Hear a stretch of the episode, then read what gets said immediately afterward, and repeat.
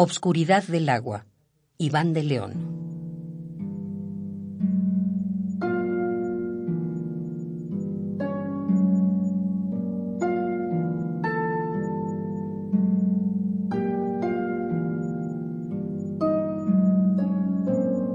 No recuerdo la fecha, el año de su muerte. Llovía, cosa extraña, a fines de noviembre y terminamos todos empapados de agua que nos trajo su ausencia. Abrimos las ventanas.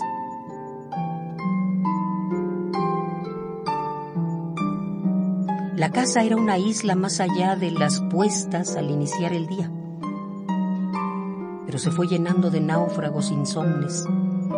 Cuando cayó la tarde, el velorio era a un tiempo un murmullo y un eco. Y tu sueño Hermelinda, déjame recordarlo, me pareció un tranquilo, un manso transitar de agua presentida. Las oraciones todas como un río de niebla estancaron el tiempo. La noche nos pobló de coronas luctuosas y los cirios, abuela, te alumbraron el rostro. Tuve miedo después al recordar aquel tu rostro de difunta.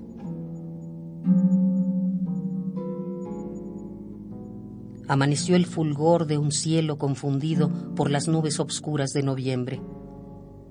¿Quién durmió, me pregunto, con el velorio a cuestas y los llantos de los que te conocieron, tu sol de mediodía al romper la mañana?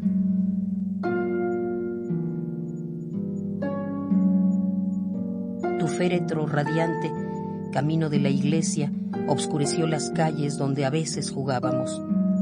El fango de los charcos nos manchaba las ropas. Más adentro la carne, olvidada en sí misma, nos repetía las lágrimas que nunca fueron nuestras. No éramos nosotros los que habíamos llorado bajo el contacto dócil de la reciente lluvia. La misa fue una lenta, inmóvil despedida durísima en el ruido de los cánticos fúnebres y dulce en el aroma de blandos crisantemos.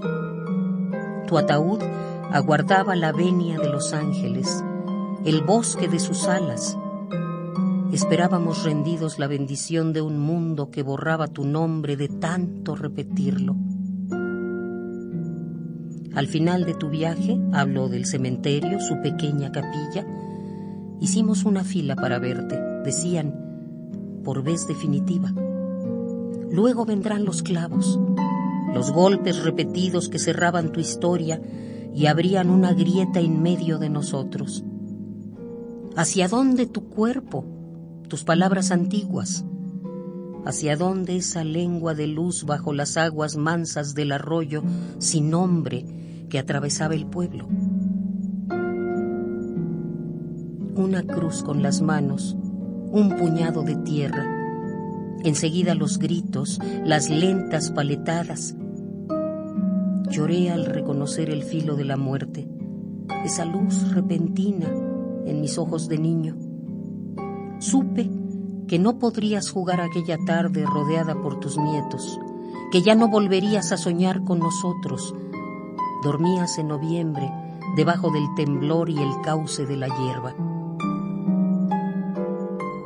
Regresamos a casa con las ropas manchadas por el dolor y el lodo, sus golpes de humedad, sintiendo cada uno un distinto fracaso.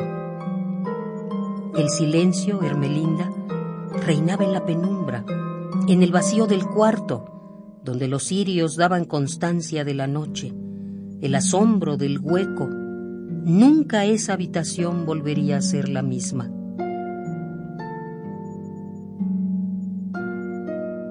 Nos miramos como por vez primera para reconocernos.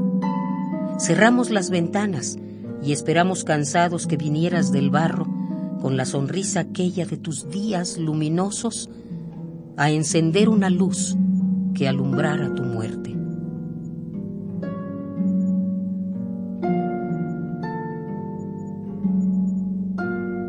Obscuridad del agua, Iván de León.